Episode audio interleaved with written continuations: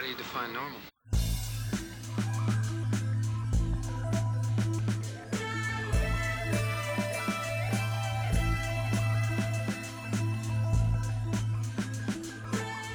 Está no ar mais um episódio da Resistência Exa e dessa vez é tudo de novo, começando desde o princípio. Vamos analisar o episódio piloto.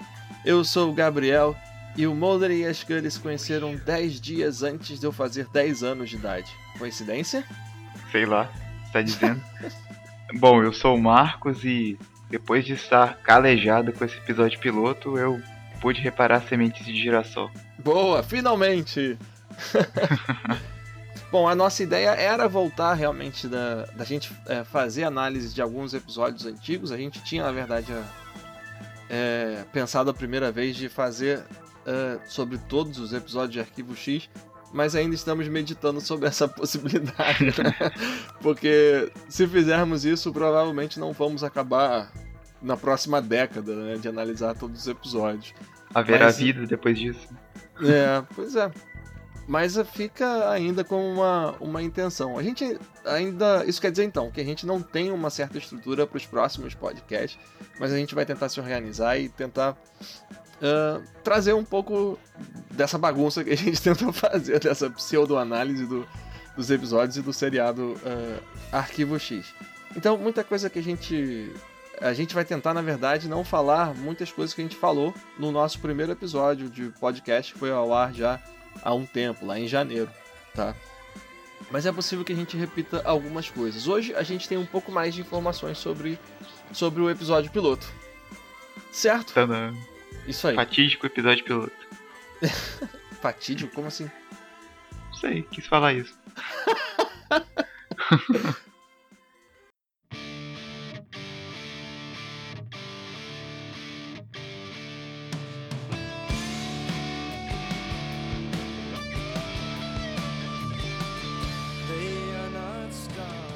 então como a gente disse lá naquele primeiro episódio piloto da, da Resistência X, né? A história toda começou com, o Chris Carter, com a intenção de fazer um seriado baseado nas grandes influências dele da, da televisão e que fosse também diferente de tudo que estava acontecendo naquele momento da, da década de 90. E, é, quais são as, as influências dele que a gente tem aí, Marcos? É o, o Kolchak e os Demônios da Noite, não é isso? Sim, é, é- essa é a principal influência. Uhum. Até, inclusive, aquele episódio que fizemos o podcast, o episódio 3, né, do, do Airman, né? Isso. É, do episódio da, da nova temporada, né? É, o personagem principal daquele episódio lá, ele é baseado no protagonista dessa série do Kolchak. É, ele tá usando a mesma roupa, né? Que o É. Kolchak usava no, no seriado. E tem aquele ator também, né, que fez o Arthur Dale. né? Uhum. Ele era o próprio ator, né? que fazia o Kolchak, é. É. Né? Que aparece bem lá pra frente da série, né? É, na, na verdade aparece já na primeira temporada, não? Acredito que não, cara. Não, Pelo menos ela- eu não lembro. É, acho que talvez seja na quarta temporada ou na quinta, né? Que é quando a gente tem a resposta pra por que diabo se chama Arquivo X. Aham. Hum. Aí depois ele tem mais uns dois episódios na Hum, sexta temporada que ele aparece. Quinta e Hum. sexta, não sei. É, por aí. Pois é. E também existe uma. é, algumas outras influências, né? Uma delas seria. ah, que o nome me fugiu agora, aquele seriado. Além da imaginação, Além da imaginação, isso, obrigado. é, The Twilight Zone. Além da imaginação também foi uma, uma grande influência do, para o Chris Carter montar assim é, a estrutura do, é, do seriado e toda a sua, a, a sua estética. E uma outra grande influência que é, ele diz que buscou muito se inspirar e mais recente foi o Silêncio do- dos Inocentes. Principalmente, pelo que me parece, pelo que eu andei lendo, em relação à personagem da, da Scully, né? Que a Gillian Anderson interpreta. E parece que quando ele foi. precisava escolher uma atriz e ele viu a, a Gillian Anderson, foi basicamente amor à primeira vista. Ele sentiu nela o mesmo estilo como o da Jodie Foster no, no Silêncio dos Inocentes e achou que isso era o suficiente para é, para ela estrelar no papel da, da Dana Scully. Eu lembro que no meu no nosso primeiro podcast lá, quando nós não sabíamos direito como se portar num podcast, né? Aí eu fui fazer. Porque agora a gente sabe, né? ah, mas um pouco melhor do que naquela época. Talvez, a gente espera que sim.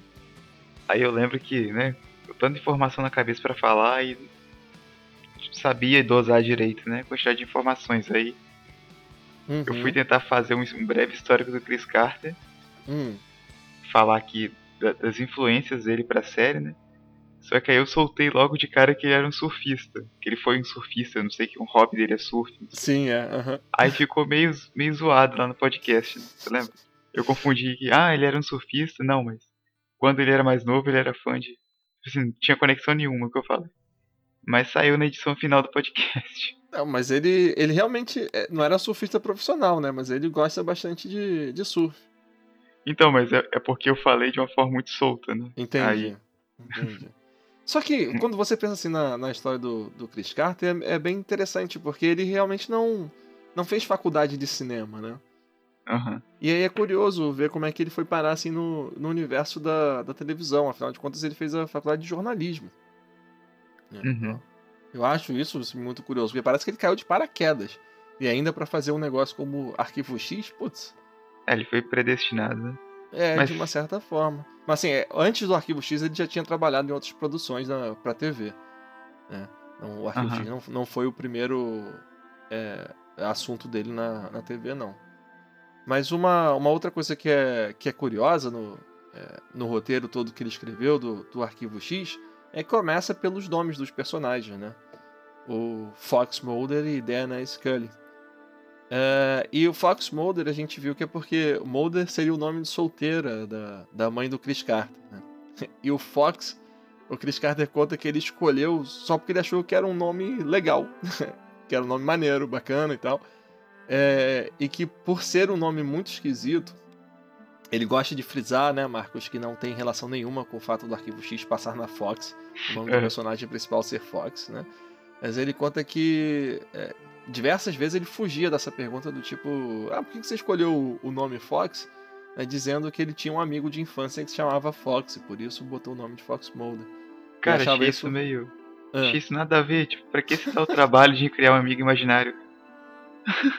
ah, sei lá, porque vai ver que quando as outras pessoas perguntam, ah, por que você botou o nome e responder, ah, porque é bacana. Parece é. que não, não soa muito inteligente ou muito esperto, sabe? Uhum.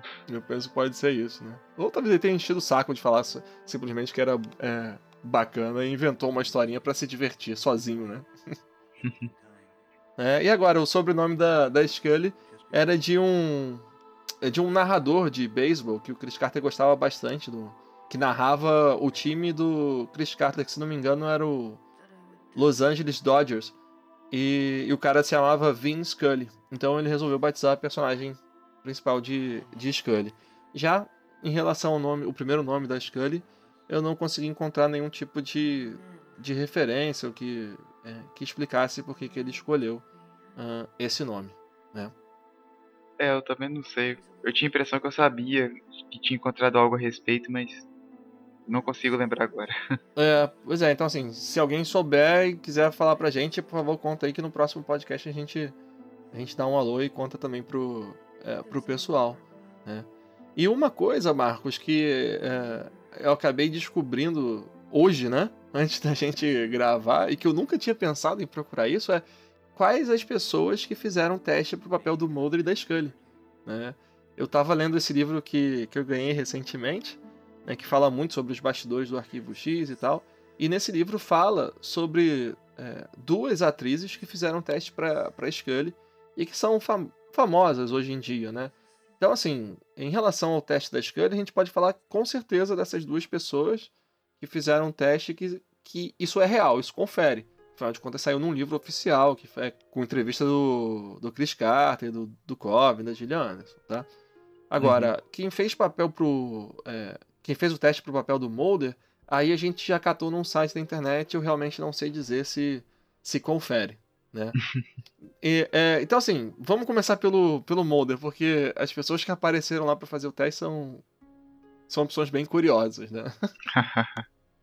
é. você imagina, né? Como seria a série com esses Exato. atores, ao Não, invés a- do Coveney. Ex- A primeira coisa que eu pensei é que não teria sucesso, certamente. então vamos lá. Quem fez o teste pro, eh, pro papel do Mulder foi o Adam Baldwin, que a gente descobriu também que não tem a ver com os irmãos Baldwin, né? e que ele também acaba participando futuramente do como um personagem do, do Arquivo X. Né? A gente não vai contar muito bem o que, porque vai que tem alguém começando a assistir o Arquivo X agora e, e resolveu acompanhar o, o podcast também. Aí não fica, não fica o spoiler. Mas lá pela oitava temporada ele vai, vai aparecer. É, Um outro cara que fez o, o teste, e que aí o Marcos lembrou quem ele é, é o Bruce Campbell. Né? Quem que ele é no, no Arquivo X? A gente pode falar? Pode, né? é, pode, eu acho que não é. Uhum. É um spoiler, mas também não é tão grave, não. É porque é de um monstro da semana, né? É, o Bruce Campbell, ele interpreta um personagem que de um episódio lá da sexta temporada, Uhum, que se chama Laços de Ternura, né? uhum, que é um episódio lá que, se eu não me engano, é de um mito lá do leste europeu, da Tchecoslováquia, não sei, em que o um diabo, né, sob forma humana, vive na Terra e quer ter um filho humano, mas ele nunca consegue, né? Pois é. Ele vai, né, tendo relações com várias mulheres e tal, aí ele interrompe a gravidez, né, das mulheres. Exato, é. Pois é.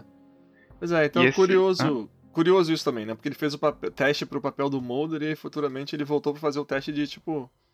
é, um personagem qualquer do, do seriado, né? É, esse Bruce Campbell, ele é tipo um easter egg da trilogia do, do Homem-Aranha, né, do Sam Raimi. Ah, você tava me contando.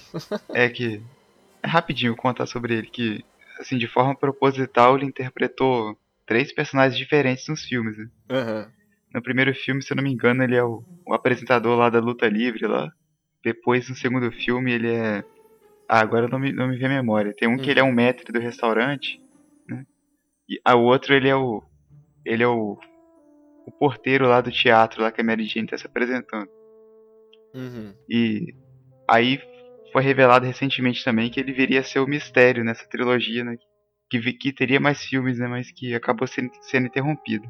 Cara, quando você me falou isso, eu pensei, cara, que doideira. Como assim, né? Investir no, num cara pra ficar aparecendo no fundinho, você criar uma Ah. mitologia que não, que não foi gravado outro filme, né? Onde ele pudesse aparecer. Cara, que doideira, investir tanto esforço numa parada que não É, podia não acontecer.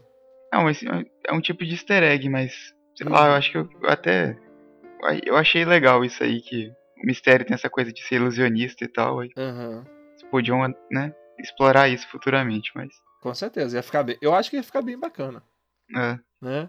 Mas é. Bom, então o Bruce Campbell faz, fez o teste também pro Mulder, ou de acordo com o site que a gente buscou, ele fez o teste, né?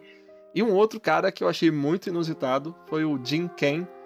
Quem não se lembra, na década de 90 ele estrelava um, um seriado sobre o super-homem, né? Que era o Lois and Clark. e eu fiquei pensando, caraca, imagina esse maluco levantando a carteirinha e dizendo Fox Mulder FBI. Se- é simplesmente assim, eu não, eu não consigo ver, tipo, visualizar a cara dele casando, sabe, com essa, com essa frase. Bom, e aí a parte assim da, da Scully, que a gente tem certeza, né, porque tem nesse, nesse livro oficial, das atrizes que foram fazer o, o teste lá pra Scully. É, uma delas é a Cynthia Nixon, que fez o Sex and the City. Né? O- eu dei uma pesquisada e ela é aquela ruiva magrinha que tá que fez o Sex and the City. E a outra moça também que fez o papel, é, o teste pro papel da Scully é uma que se chama Jill Hennessy e que ela fez um seriado chamado Crossing Jordan. Ela foi a principal desse ah, desse seriado, né? eu nem Então- conheço esse seriado. É, eu também não conheço, mas segundo o IMDb, a Jill Hennessy faz o papel da doutora Jordan, então imagino que ela seja a principal. É. Mas, é, mas foi um seriado que durou de 2001 até 2007. Então teve uma, uma vida bem. É, Teve uma bem relevância. grandinha. É, pois é, bem grandinha aí na, na televisão. Não é pra qualquer um ficar tanto tempo assim na, é, na televisão, né? É, então, assim, são pessoas que, que fizeram sucesso ainda assim dentro da, da TV e tinham ido fazer o teste lá pra Scully. Mas, de novo, eu fiquei pensando nessa moça do Sex and the City. Imagina ela fazendo o papel da Scully. Eu, o seriado ia para um caminho completamente diferente, né, do, do que foi. É, com certeza, isso aí. Uhum, pois é. O, o, episódio, né, o roteiro do episódio, do, do episódio piloto, né, a gente tem esse episódio como uma... É, primeiro de tudo, uma grande tentativa assim, de explicar quem são Mulder e, né, e Scully. Né, e também mostrar um pouquinho do a que veio o Arquivo X, né, que tipo de história se quer contar com, com os episódios do, uh, do Arquivo X. Né? E logo no primeiro caso que eles investigam é um caso de, de abdução. Agora, uh, o que a gente vê acontecendo, né, da primeira vez que a gente vê a Scully aparecendo, ela aparece inclusive antes do Mulder, né, a gente já vê ela dentro de uma é, de, da salinha de, é, de um chefe lá do, do FBI, em que ele explica o papel da, da Scully, né? Que ela tá lá meio que para é, para trazer as explicações científicas do trabalho do Mulder. Só que nas entrelinhas entende-se que eles querem que ela uh, desacredite né, o trabalho do Mulder e que ao mesmo tempo vigie ali o, uh, o Mulder. Né? É, dá pra entender assim, que ela fica um pouco constrangida naquele, naquele primeiro momento, mas pô, recém saída da academia do FBI, ela gostaria muito de se tornar uma agente, né? De, de partir para a investigação, né? Uhum. E aí a gente encontra também o, é, o Mulder, né? Que aí acho que ele já entra na, na salinha do... Ah, não, antes disso, é, vale frisar, né? Que dentro daquela sala existiam é, três pessoas, né? O chefe lá do, da seção do, do FBI e um cara é, fumando um cigarro, né? Um, um cara que ao longo desse episódio não vai falar nada, né? Mas ele só vai marcar aquela presença com dele é, fumando um cigarro. O que é curioso nessa, nessa cena é que não estava assim no, no roteiro, não foi um pedido do, do diretor para que esse personagem que ficou conhecido como canceroso, né? Em inglês seria o Cigarette Smoking Man, né? o cara que fuma um cigarro é, não era pra ele estar, tá, tipo, inclinado em cima lá do, dos arquivos, né? O William B. Davis, que é quem interpreta esse personagem, disse que aquilo foi uma ideia dele. Eu acho isso muito engraçado porque ele simplesmente não fala nada, né? Então tudo que ele podia fazer era exatamente através dos gestos dele, né? Então ele botou ali uma característica do, do personagem de, além de fumar, tá ali inclinado em cima do, é, dos arquivos quando eu assisti a série pela primeira vez assim, eu vi aquele cara lá, achava que era um figurante, né? um mero figurante. Uhum. Acho que a intenção era essa mesmo. pois é. É de uma figura sombria esquecida ali no, dentro daquela sala, né? Uhum. Bom, e aí quando a gente vê o, o Mulder, né? Quando a Scully finalmente conhece o Mulder, acontece então como se fosse uma, uma apresentação assim também do currículo da, da Scully, né? A Scully meio que já tinha apresentado o currículo naquela pequena, o currículo do Mulder, naquela pequena apresentação dela na salinha ali com os chefes do, uh, do FBI, né, dizendo que o Mulder é conhecido como o Spooky Mulder, o esquisito, né, o estranho Mulder, é, e que as teorias dele não, não são nada teorias tradicionais, né, mas que ele conseguiu é, um certo respeito quando ele trabalhou na seção de crimes violentos e, e, e coisa e tal, né falando inclusive aquilo que a gente havia falado no episódio piloto, né? Que a monografia dele é, ajudou a prender um, uh, é, um assassino é, em série lá, né? E aí quando a Scully finalmente conhece o Mulder, rola aquela também uh, a jogada de currículo aí da Scully que o Mulder conhece muito bem, né? Dizendo que, que a Scully é, é médica é, e coisa e tal. Uh, e aí, logo quando o Mulder começa a mostrar o, a mostrar os slides do, do caso que ele estava ali começando a investigar, rola de novo assim uma como se fosse um quiz, né, para testar a Scully, como é que ela se ela realmente domina é, os preceitos biológicos, né, questões é, da medicina, é, mostrando uma, uma determinada molécula. Né. A gente havia ficado um pouco intrigado com isso. Pô, será que alguém sabe o que é aquela molécula e coisa e tal? Porque a Scully olhando aquilo, ela meio que não reconhece mas diz que é, que é orgânica aquela molécula. Né? E na verdade, pelo que a gente pesquisou, o que a gente encontrou na internet, é que aquela molécula é algo bem, é, bem simples, né? aparentemente. que é um, um tripeptídeo. E que parece que. Eu vou dizer parece, porque eu não entendo patavinas de, de biologia, né? É, uma cadeia de peptídeo é o que forma uma proteína, ou é que forma os aminoácidos, algo, algo assim. Eram três peptídeos ligados, né? Era uma cadeia com três peptídeos. Uh, e aí, a gente encontrou num, num, site também uma explicação. Pô, mas já que ela é médica, por que, que não ela não teria reconhecido algo assim tão, uh, tão simples, né? E talvez porque o roteiro não precisava ficar tão denso assim, com questões tão é, tão hardcore de, é, de biologia para pessoas leigas no, no assunto, né? Como a gente, né? Então botaram apenas a questão de que ela reconhece aquela molécula como uma molécula orgânica, mostrando que ela entende do, do que é que ela está falando, sabe? É, um outro ponto que, é, que eu acho interessante é sobre a questão do, do trabalho de cada um desses agentes, né? E como cada um percebe o próprio trabalho e o trabalho do outro. Né? E como a gente falou, acho que ele estava indo lá meio que com pedido para ficar de olho no Mulder, desacreditar ele, né, como uma espiã. Né? E o Mulder sabe disso. Né? O Mulder sente que é, esse é o trabalho da, é, da Scully lá, que ela só tá lá para isso. Caso contrário, não era preciso ele ter nenhum, nenhum tipo de parceiro. Ele poderia continuar trabalhando sozinho. Né? No entanto, a Scully tá ali recém-saída da academia e ela não quer bancar espiã, coisa nenhuma. Né? Não foi para isso que ela foi lá. Ela foi contratada para é, ajudar a arrumar soluções para os casos do, do FBI. Então ela quer investigar, ela quer achar soluções. Né? Já a Scully pensa que o Mulder é realmente esse cara estranho, com essas opiniões que fogem completamente uh, da lógica científica, propondo as coisas mais esquisitas. Né?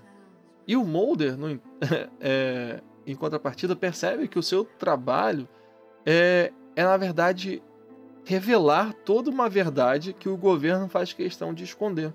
Né? É revelar toda uma conspiração produzida pelo governo para é, manter as questões sobre abduções, as questões sobre alienígenas e sobre as experiências secretas do governo com tecnologia alienígena fora do alcance da, um, das pessoas. É, a Scully precisava conhecer de fato o Mulder, né, para poder assim, embora ela tenha sido designada a agir como uma espiã, ela demonstrou desde o início um comprometimento com aquilo. Né? Não, uhum. Vou ver o uhum. que ele. Qual é a do Mulder. Mas se precisar de. de provar, né? Ela quer mostrar a veracidade daquilo tudo. Ela precisava conhecer é. ele pra. Porque vai que o cara é um, um lunático cheio de pseudociência assim, não era? Exato. Não, pois é, o, então assim, já no episódio piloto fica claro pra gente de que a gente não precisa desconfiar da Scully, né? É. Que a Scully lá é uma pessoa íntegra também, né? Que ela quer ir resolver os casos. Né? E que talvez se fosse para espionar o Mulder, ela não, não teria aceitado uh, o trabalho, né? Bom, a gente já falou também ali no início que o Chris Carter se inspirou bastante no, no Silêncio do, dos Inocentes, né? E a roupa da Scully, no primeiro momento que ela aparece, cara, me lembra muito a roupa da, uh, da Jodie Foster no, no Silêncio Inocente, da Clarice Starling. Né, que é tipo um blazer xadrez, é, mega esquisito, mas que provavelmente era moda no, uh, nos anos 80. Né? Mesmo estilo de, de corte de cabelo, quase até mesmo a mesma cor de, uh, de cabelo, né? porque ao longo da série o tom da cor do cabelo da, da Scully vai ficando um pouco mais claro ou mais avermelhado, né? E ali ele tava um castanho bem, bem escuro, parecido mesmo com o da, da Jodie Foster. no, que uh... a Jodie hum. Foster tenha mais estatura que a Gillian Anderson? Se ela é, Se mais, ela é mais alta, alta e tal, porque... Deve ser, porque a Gillian Anderson é mega baixa, né? É, provavelmente a Gillian Anderson pegou emprestado a roupa dela, do figurino dos Silêncios Inocentes, porque cabe duas Gillian Anderson lá naquele conjunto, né? Caraca, você não, não conseguiu ficar sem falar isso, né? Cara, é, é, a primeira, assim, é a primeira imagem quando você assiste o Arquivo X pela primeira vez, começa com focado na Scully, né? Ela uhum. se direcionando lá pro, pro escritório do FBI, dá um close de cara assim na roupa dela. Uhum. Aí já dá pra ver que que é tipo coisa assim de camarim, assim, sei lá, de estúdio, assim, que não é dela aquela roupa. Né? Bem filme B, né? É, é verdade. Uhum. Bom, então a gente vai ter lá toda a investigação do, é, do que está acontecendo lá na cena do, é, do crime em relação à a, a, abdução, né? E a gente vê as duas linhas de raciocínio do, dos dois agentes, né? O Mulder achando que descobriu a roda, né? Que finalmente conseguiu a comprovação de que é, de que existe sim alienígena, que eles estão fazendo experiência com, com os seres humanos, os seres humanos e a Scully tentando a todo momento achar algum tipo de explicação lógica, racional, explicação científica pro uh, pro que é que está acontecendo, né? Nesse primeiro episódio também uh, a Scully é, sente um pouquinho do do que o, o governo faz para para deixar tudo silencioso, né, tudo às escondidas, né, porque existe em um momento eles saem para investigar uma é, uma morte e quando eles voltam pro hotel, o hotel tá pegando fogo, exatamente o quarto deles, né, e tudo que eles tinham recolhido do é, durante a investigação havia se perdido no, no incêndio, né. Com a exceção... É uma queima de arquivo, né? Uma queima de arquivo literalmente. Exato. Né? É, com exceção é, de um implante que acho que ele havia encontrado em um do, dos cadáveres. É um implante que ficava no, no nariz da, uh, da vítima. É, outra coisa também que eu tinha até comentado com você em off nos bastidores do, do podcast, né? Uhum. Que o episódio piloto ele tem uma, uma estrutura assim, uma, uma fotografia, né? Uma, alguns. Como que eu vou dizer? Alguns enquadramentos assim que são meio diferentes do, do que a série veio a mostrar posteriormente. Né? Uhum.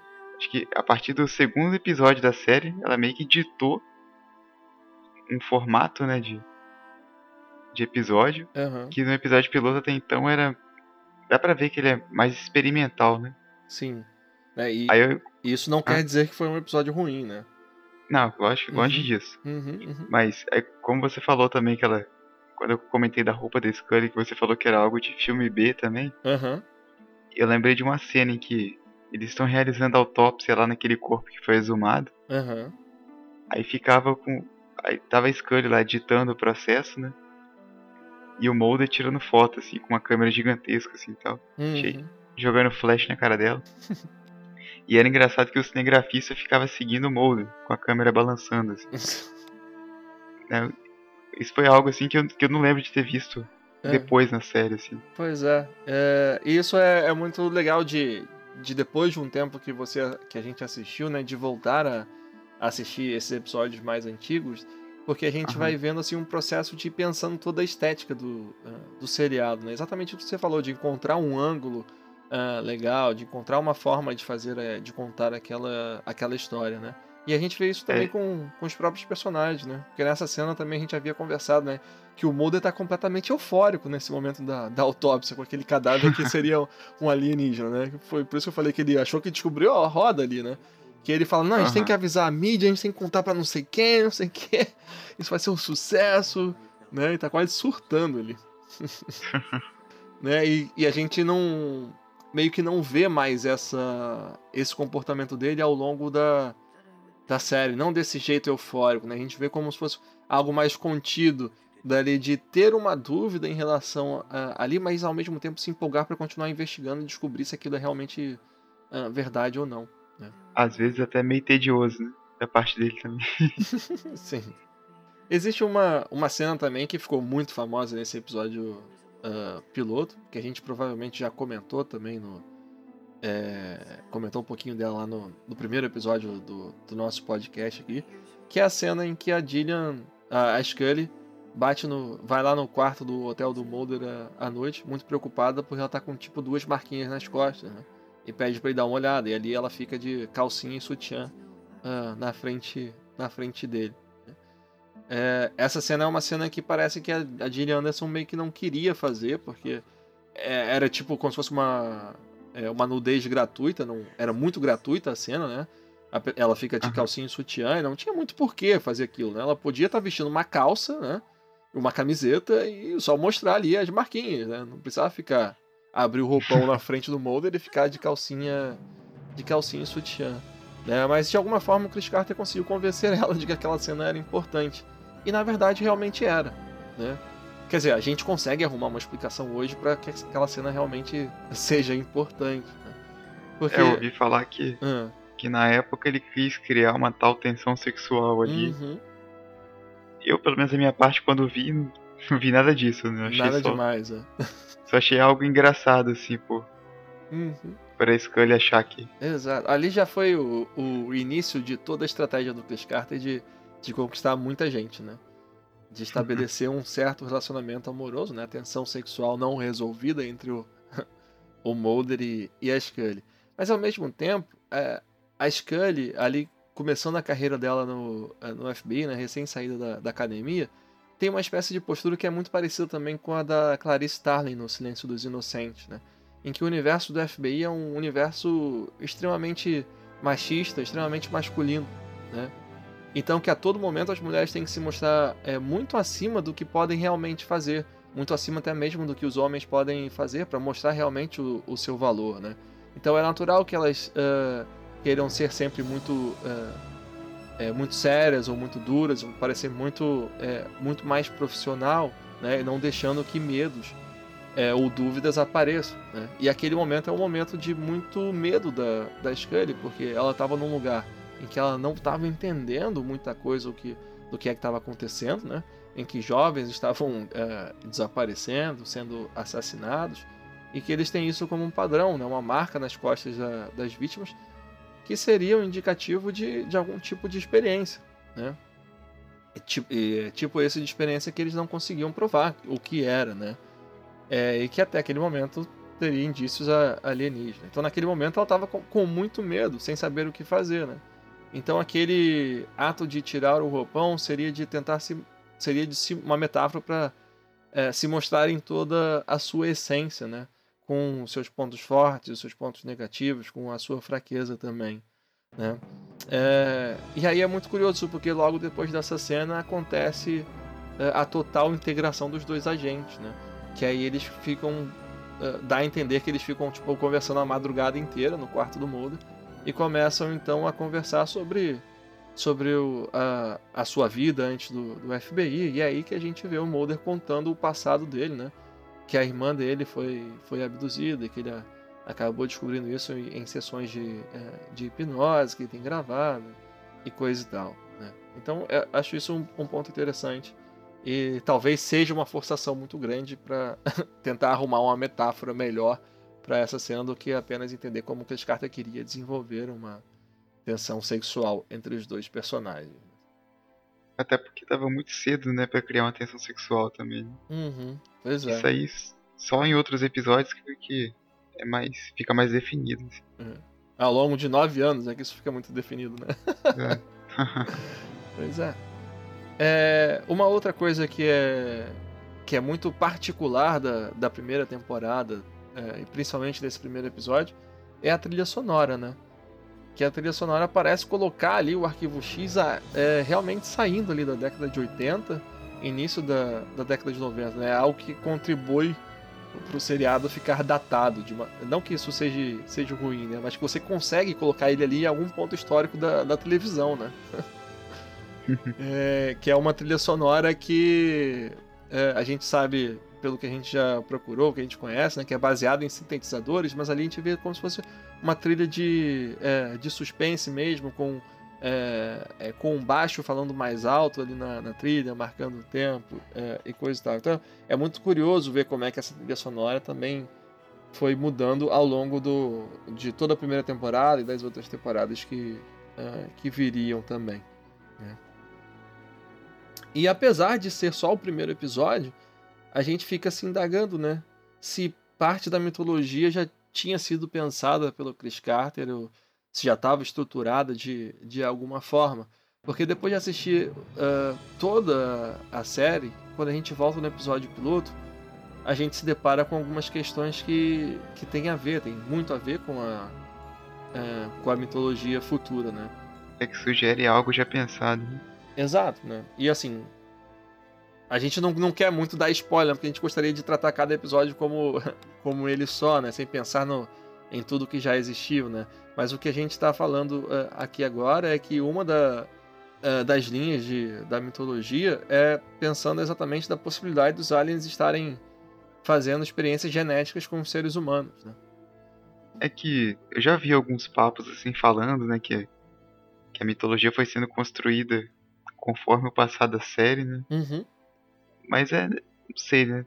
Igual muita coisa sugere que já que algo pensado já uhum. já estava sendo apresentado ali. E fato é também, né, que a, a gravidez da Gillian Anderson uhum. influenciou, né, futuramente né, na mitologia. Sem dúvida. Então assim, a gente vê que existe parte da mitologia que vai sendo construída com o tempo, né? Mas até que ponto isso estava pensado na cabeça do Chris Carter, né? Onde que ele, onde que ele queria chegar com a história que ele né, é, queria contar? Será que já estava tudo ali naquele pré, no primeiro episódio ou não? Tinha mais coisas que né, que ele não havia pensado e que foi realmente colocando, como você falou, que decorrente da, da gravidez da, da Gillian Anderson e coisa e tal. Vai ficar sempre. Acho que vai ficar essa dúvida ainda, né?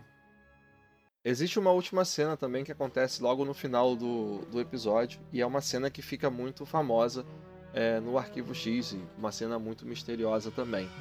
Né? Como é que é essa cena, Marcos? Essa cena nada mais é do que uma referência ao filme Os Caçadores da Arca Perdida, né? o primeiro uhum. filme de Indiana Jones. Uhum. Se eu não me engano, é de 1981. É... O tal homem misterioso que aparece nesse episódio piloto, que todo mundo já tá, né? Calejado de saber que é o canceroso. é, o cara que tava fumando cigarrinho lá dentro da, da sala quando ele tá fazendo a entrevista, né? Tá recebendo as orientações de como é que deve trabalhar com, com o Mulder, né? É, então, mesmo todo o material de pesquisa lá e de investigação, né? De Mulder e Scully foram. Foi queimado, no caso. Isso, é. E ainda sobrou. É, Talvez o melhor elemento, né? Uhum. principal elemento. E. Que é o implante que tinha. Que acho que ele conseguiu tirar do cadáver lá, né? Do cadáver é, que parecia um orangotango. e esse. Esse implante ele foi entregue lá ao. ao superior, né, da Scully e tal, a quem ela uhum. devia responder, e, e, logo depois o, o canceroso. Acho que, ele, acho que ele apresenta como prova, né? Aqui, é, como prova. Seria a única prova que ela poderia utilizar como parte da investigação, de todas as coisas esquisitas, né? E que ela mostra que já tinha passado pelo laboratório, né? E que não havia sido identificado o tipo de material ou algo do tipo, né? Esse implante é passado para o canceroso e tal, uhum. e ele uhum. leva para uma sala gigantesca onde existem vários armários, possivelmente com objetos, né? Uhum. de muita relevância, de muita importância. Possivelmente até a arca da aliança, né? é, também devia estar lá. Coisa que, se a opinião pública tomasse conhecimento, ia causar o caos, né? Exato. E aí, quando ele fecha a porta dessa sala, a gente vê tipo um aviso de segurança, né? Que diz. Eu lembro até hoje como era dublado: era Pentágono, conheça as suas saídas. que era um aviso para em caso de incêndio pra você conhecer as saídas de, de emergência, né? É, então, é, agora gente... que você falou, eu lembrei também. É, pois é. Era clássico essa dublagem que via sempre ler as coisas em inglês. Uhum. Aí a gente fica então sabendo que essa sala é dentro do governo americano, né? dentro do Pentágono. E, e aí já começa a clara evidência de que o governo está conspirando contra a população. Né? Isso aí. Bom, um outro ponto que é muito interessante é, em, todo, em toda a série, né, é que eles trabalham com, com algo que se chama a hipnose. É, eu trabalho também com, com a hipnose, né, o Marco sabe que eu sou psicólogo, eu sou psicólogo clínico e uma das técnicas que eu utilizo no consultório é uh, a hipnose. Né? Então, é, só para a gente esclarecer é, algumas coisas, que não é um, é, é um programa informativo, mas me chama a atenção assim como que eles usam algumas características da, uh, da hipnose. E existe uma coisa específica da, da hipnose, que é o fato dela não ser reconhecida para você poder utilizar é, depoimento de pessoas em transe, em transe hipnótico, como se fosse a verdade. Né? Porque quando você está em transe, muito do que você está ali contando está sobre a influência da mente inconsciente. E a mente inconsciente a gente sabe que funciona através de, de metáforas, através de símbolos. Então, na verdade, aquilo pode ser tipo um floreio da mente inconsciente para dar como se fosse uma metáfora da situação que a gente está vivendo. E eu estou falando isso porque é muito curioso em que o Mulder fala que ele descobriu que a irmã dele foi abduzida através de sessões de, de hipnose. Né? E quando na verdade é, é, a cena que a mente dele produziu com ela sendo abduzida poderia ser exatamente uma metáfora para ela ter sido sequestrada, né? Para ela ter simplesmente desaparecido de casa, como se fosse a mente dele tentando ajudar a, a responder algo que ele não sabia como, uh, como responder, né? E assim, é, existem muitos profissionais que trabalham com, com a hipnose, inclusive ligados à, à ufologia, né? De colocar pessoas em transe para saber um pouco mais sobre as experiências. E o que acontece é que tudo que as pessoas relatam ali, infelizmente, não podem ser aceitas como a verdade, exatamente por causa disso que, uh, que eu falei. Mas em, outras partes, assim, que mostra a hipnose no, uh, no seriado e coisa e tal, é, é bem legalzinho de, de, se ver, mas fica esse, esse adendo aí.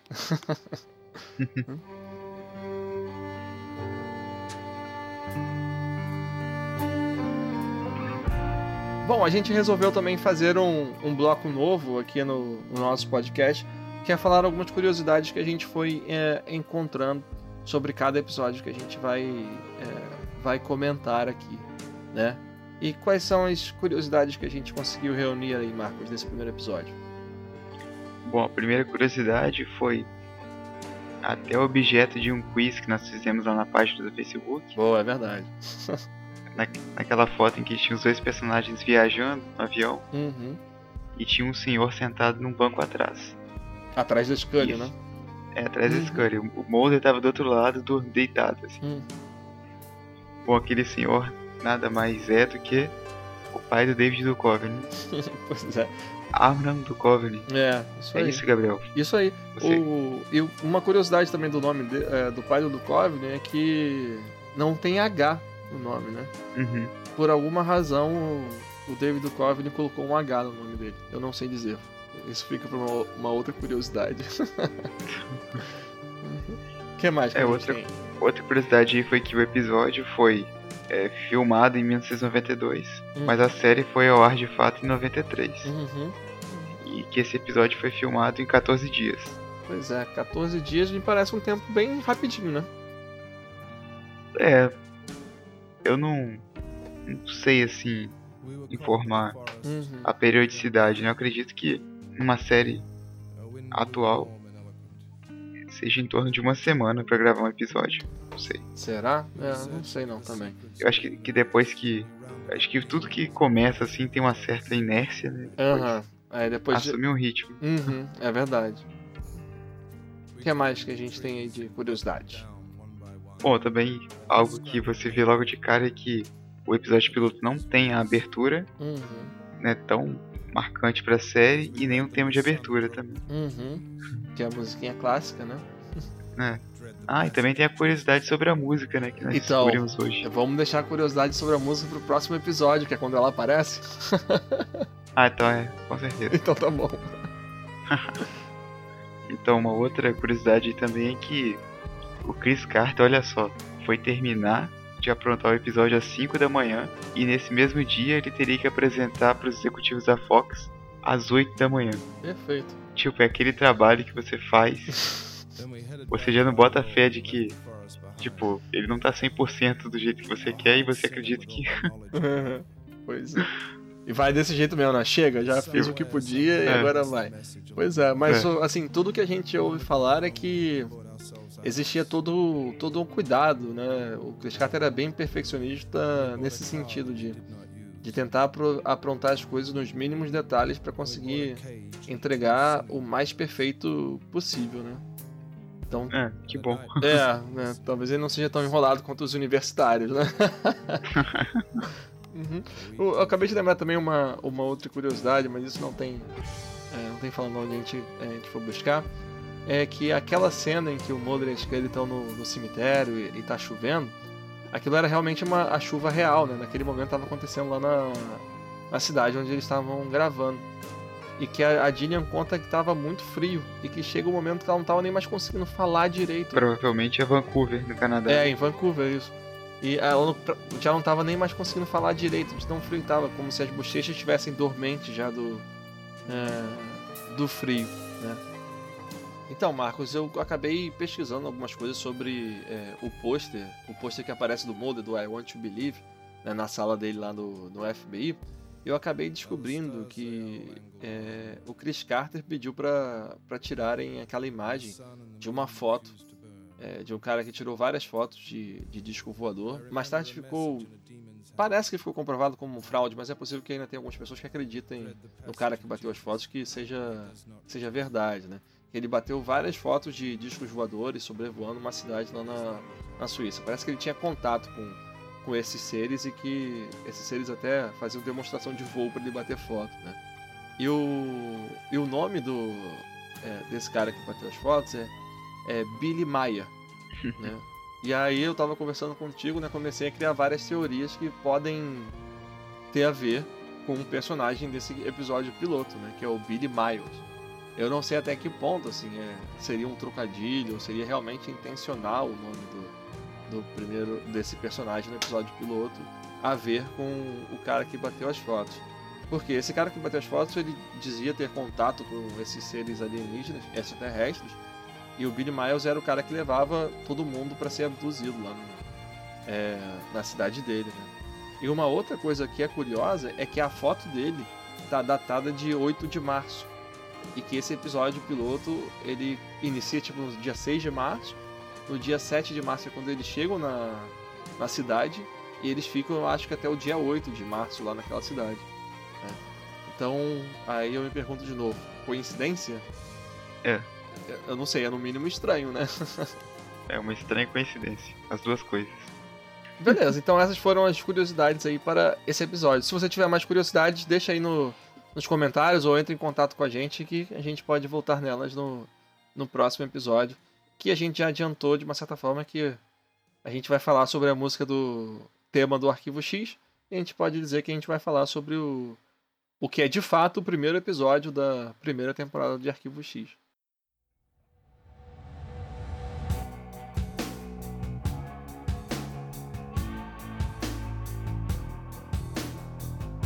Então chegou a hora da gente fazer a nossa avaliação aqui, né? Lembrando a todos que a gente dá uma, uma nota que varia de, uh, de 0x, ou, a gente, né, ou 1x, até 5, no máximo 5x. Né? Sendo 5x é, é sinal de que a gente gostou muito do, do episódio. Diz aí, Marcos, que nota que você dá pro episódio piloto de Arquivo X? Bom, eu não consigo, eu não me vejo dando uma nota menor do que 5x. Uhum. Porque é o início de tudo, né, cara? E Uhum. o episódio também, assim, dadas as devidas proporções, você considerando a época em que foi feito, ele é um episódio, assim, bastante bem dirigido, bem competente, né? Uhum. Em tudo, assim. Não, não deixa a desejar. Uhum. E tem aquela história de que a primeira temporada como um todo ela já soa datada para os dias de hoje, mas assim, não é algo pelo menos que me incomode. Assim. Eu assistiria tudo de novo numa boa. É, com certeza, né? Não, eu acho que o, o datado ele não tem a ver com ser ser ruim, né? Mas que a gente realmente consegue perceber é, algumas coisas, né? Como eles usam um pouco o celular no, é, no início da, da temporada, né? É, Coisas nesse é, desse sentido. Bom, e a minha nota para esse episódio vai ser 5x também. Cara, você falou tudo. Não, não tem como imaginar uma, uma outra nota, porque é, quando a gente se propôs a, a gravar esse podcast, a gente assistiu mais uma vez né, o episódio piloto. E cara, como é fácil assistir esse episódio. Sabe, apesar de ser assim, o início de tudo, é como se. É, pela história ser tão interessante, ela já tivesse todo um ritmo de ser contada que faz você ficar ali ligado, faz você ficar pensando nas teorias sobre o que é que está acontecendo ali, sabe? Então é, é um episódio muito, muito bom. E eu acho isso incrível para um episódio piloto de uma de uma série. né? Eu pessoalmente tenho assim uma é um prazo de como se fosse um prazo de validade, né? Eu faço um teste com as séries que eu começo a assistir. Se até tal episódio ela não me encantou, eu desisto tranquilamente de, é, de assistir, né? E o Arquivo X é uma série que logo nesse primeiro episódio ela uh, me encantou e, e, me pegou, né? Tudo bem que na primeira vez que eu assisti esse, uh, o primeiro o episódio piloto, eu já tinha assistido alguns outros episódios, né? Mas é, assistindo de novo, cara, é como se fosse a primeira vez, eu consigo lembrar de toda aquela nostalgia de como era esperar o episódio passar na Record à, à noite, como era gravar o episódio também para assistir no dia seguinte de manhã. Então é, é uma experiência uh, fantástica.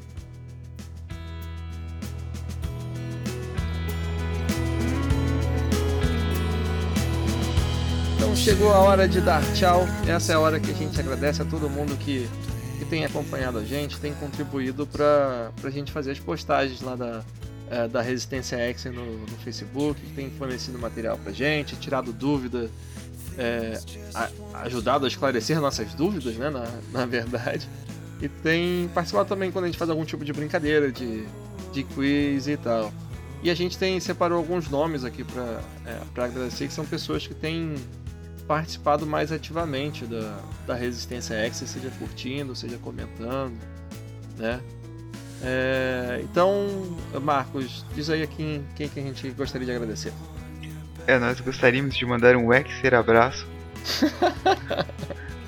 para Dani Nascimento, que está aí sempre comentando com a gente as postagens, uhum. a Va Vanessa Marafiga, a Ana Kes Godinho, a Deise Magalhães, a Angélica Costa e a Ana Paula Degan. Parece até programa de rádio, né? Isso aí. É tipo, mande sua cartinha para a Resistência Exer que a gente vai ler aqui ao vivo. é, e caso você, Exer, se sinta enciumado por não termos falado seu nome, é só você comentar lá no, na postagem do podcast que falaremos no próximo. Isso, com certeza. É só compartilhar o seu amor pela gente que a gente compartilha o nosso amor com vocês também. Exer amor para todo mundo.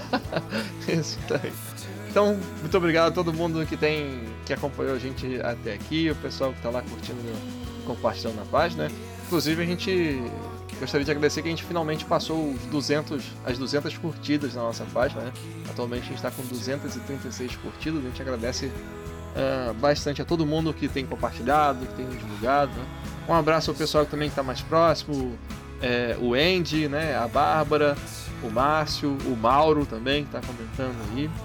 E é isso aí. A é, também, então. Hum. Pô, mas também tem a galera dos gringos também, né? Se tiver algum. Eu acho que não sei se algum gringo vai ouvir nosso podcast, mas. É, provavelmente ouvir é querer um pouquinho demais, né? É, com as palavras escritas ali no, no Facebook, eles conseguem uma tradução, né? É, tem uma galera aí que é dos Andes, né? Tem, tem um pessoal lá da Europa lá, em menor número. Uhum. Na é. Itália, né? Tem um italiano, sei lá, se não me engano. É, tem uma pessoa que na verdade é chilena, barra italiana e barra mais algumas coisas. Né? Cara. Porque ela, ela compartilhou no grupo do Arquivo X do Chile, no grupo do Arquivo X da Itália e no grupo do Arquivo X grego, enfim. Essas coisas todas. Cara, imagina o Arquivo X grego. É, pois é. é. Então é isso aí. Um abraço e. Tchau. E tchau.